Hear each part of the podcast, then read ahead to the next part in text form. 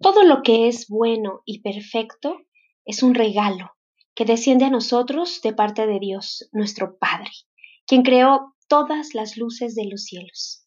Santiago 1.17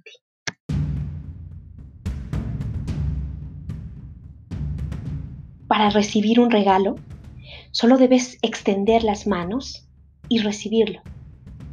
Sin embargo, hay regalos que se encuentran escondidos y envueltos en un papel áspero y difícil de romper. Es por eso que deberás abrir la caja de la sabiduría y la prudencia, pero antes deberás quitar el pegamento de las dudas, para después romper el papel que envuelve el tan preciado regalo con toda perseverancia y valor. Tendrás que leer el instructivo para armar la base donde dicho regalo podrá sostenerse en pie. Y la mayoría de las veces, esa base está hecha de esfuerzo, tiempo y dedicación. Los regalos más valiosos son los más escondidos, para evitar que los pillos y los villanos tomen posesión de lo que solo les corresponde a los sabios y prudentes. Muchos pensamos que todos los regalos o todo lo que queremos bueno de esta vida puede ser conseguido de la manera fácil y sencilla. Y honestamente hay muchas cosas que sí, pero la mayoría de las cosas no son así. Definitivamente podemos comprender que Dios nos ama y que Dios quiere darnos aquello que le estamos pidiendo para prosperar, para avanzar, para conquistar. Sin embargo, muchas veces nos confundimos con el hecho de que al pedírselo se hará por cuestión mágica. Y no es así. La mayoría de las veces, aunque Dios está dispuesto a darnos todas aquellas cosas para ser prosperados, todas esas dádivas vienen envueltas de tal forma que pareciera que esos regalos están escondidos. Eso pasó con Salomón. ¿Recuerdan los capítulos anteriores donde platicábamos la necesidad de Salomón de pedir sabiduría y prudencia para dirigir todo un pueblo y hacerlo con justicia? escuchamos cómo Dios no solo le dio lo que pidió, sino mucho más. Pero cuando sigues leyendo la historia te das cuenta que efectivamente Dios cumplió su palabra, sin embargo pasaron años para que esto se hiciera realidad. Años de esfuerzo, años de dedicación y perseverancia, años de valor, donde poco a poco se fue construyendo la grandeza de esa sabiduría y de esa prudencia.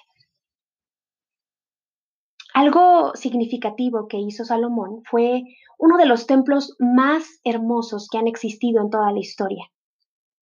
El templo era fuerte, grande y sumamente hermoso. La fama de Salomón se extendió por todo el mundo. Pero no solo su fama fue grande por la belleza del templo que había construido, sino que la mayoría del mundo admiraba a Salomón, pero no por la belleza del templo, sino por la sabiduría que había en su corazón. Después de años de construcción y de experiencia, Salomón pudo desarrollar esa sabiduría y esa prudencia, de tal manera que reyes de diferentes países anhelaban conocerlo. No solo por la curiosidad de ver ese templo majestuoso, sino por la necesidad de escuchar personas sabias, consejos adecuados para dirigir sus propios reinos. Al llegar, al llegar a ver a Salomón, se daban cuenta que la sabiduría era real pero también era real la belleza y la riqueza con la que estaba rodeado. Definitivamente, podemos esperar que Dios nos otorgue sus riquezas, su esplendor, su justicia y todos esos regalos de los que ya hemos hablado.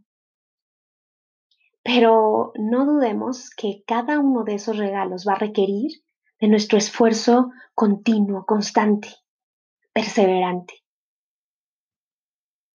Debemos saber que nos vamos a enfrentar a las cosas difíciles y que deberemos demostrar nuestra capacidad de inteligencia para poder mantener esos regalos vivos y sobre todo para poder compartir esos regalos a quien más los necesita. En mi caso, eh, tengo un ejemplo que quiero compartirte. Es un ejemplo que para muchos podría ser sencillo o incluso poco importante. Sin embargo, para mí ha sido uno de los ejemplos más significativos. En mis inicios, eh, con mi matrimonio, eh, con mis hijos, vivíamos en una casa muy pequeña, adecuada para Luis y para mí cuando éramos recién casados, pero después, cuando tuvimos hijos, era demasiado pequeña para nosotros. Así que yo le pedí a Dios constantemente que extendiera nuestro hogar, que nos pudiera dar una casa más amplia. Para nosotros en aquella época era muy difícil porque estábamos involucrados en tantos compromisos económicos que no podíamos siquiera respirar y pensar en poder tener un lugar más amplio. Así que yo le estaba pidiendo a Dios un verdadero milagro. Quiero decirte que esta historia de Salomón me impactó tanto que diariamente mi oración no solo era por sabiduría y prudencia, sino era por la belleza y la construcción de una casa mayor. Pronto, Dios puso y unió todas las piezas necesarias para poder tener una casa más grande. Por supuesto que eso requería de muchísimo valor, requería de fe y de esfuerzo de nuestra parte. Pero estuvimos dispuestos a hacerlo. Y poco tiempo después pudimos tener una casa más amplia, con mayores comodidades. Sin embargo, pronto me di cuenta que esa casa no iba a poder ser sostenida si no tenía que, si no desarrollaba más bien la perseverancia y la dedicación en ella. Me daba cuenta que una casa pequeña era mucho más fácil de limpiar, mucho más fácil de mantener en todos los sentidos. Así que esta casa mayor, aunque no es tan grande, requiere de cuidados, requiere de dedicación continua y constante. Así que este regalo hermoso que Dios nos dio debe estar sostenido en un esfuerzo de mi parte para que este regalo brille constantemente. Por supuesto, en mi corazón hay un anhelo de tener un espacio aún más grande, porque tengo la inquietud y el sueño de poder ayudar a otros, de poder festejar las cosas y las victorias que tenemos con la familia. Así que anhelo un espacio donde podamos caber muchos más.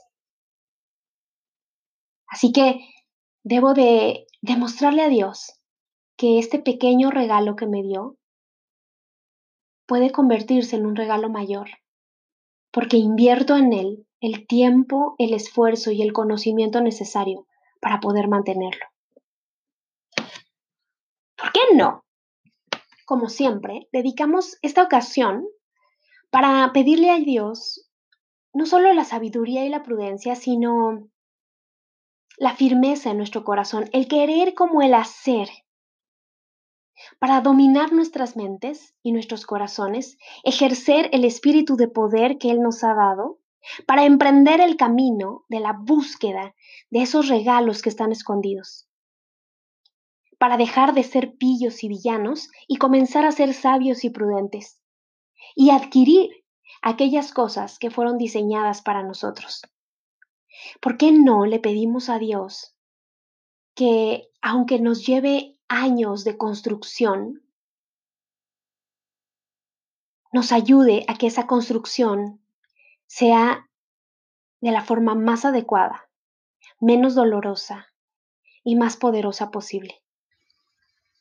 Me encantaría que pronto tú y yo podamos disfrutar no solo de fama, sino de admiración de aquellas personas que puedan constatar que nuestra sabiduría y prudencia es genuina y que la belleza de nuestros regalos divinos ha sido pulida por nuestro esfuerzo y nuestra dedicación.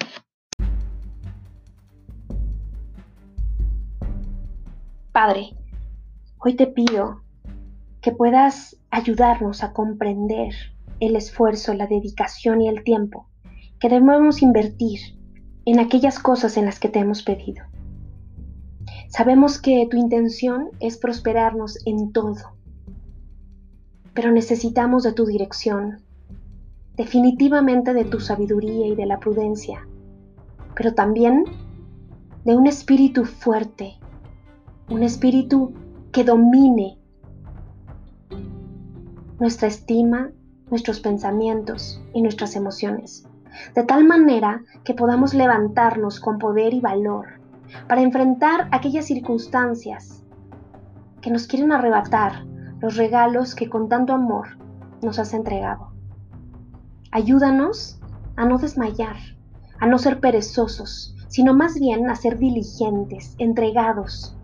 Que la pasión en nuestros corazones y en nuestras almas sea despertada por el poder de tu amor.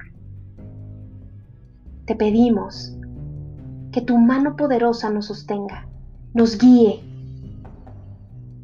que tu Espíritu Santo nos corrija, nos redarguya y nos enseñe por donde debemos caminar. Ayúdanos a conquistar. Desarrolla nuestra fe de tal manera que no solo te pidamos lo que necesitamos, que no solo tengamos la certeza y la convicción de que tú nos vas a dar aún más, sino que seamos lo suficientemente valientes como para trabajar por aquello por lo que te estamos pidiendo. Gracias porque estoy convencida que nos oyes, que nos amas y que estás por comenzar una obra fuerte, grande y hermosa. Ayúdanos a extender nuestra fama y a levantar la admiración, no por nuestra belleza, sino por la sabiduría genuina que tú vas a desarrollar en cada uno de nosotros. Esto te lo pido en el nombre de Jesucristo. Amén y amén.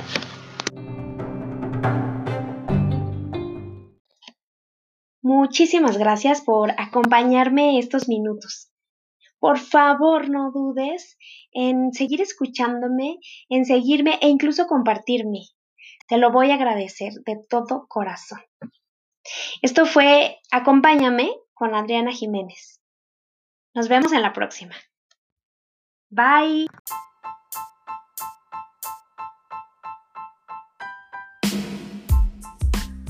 Esto fue Acompáñame con Adriana Jiménez.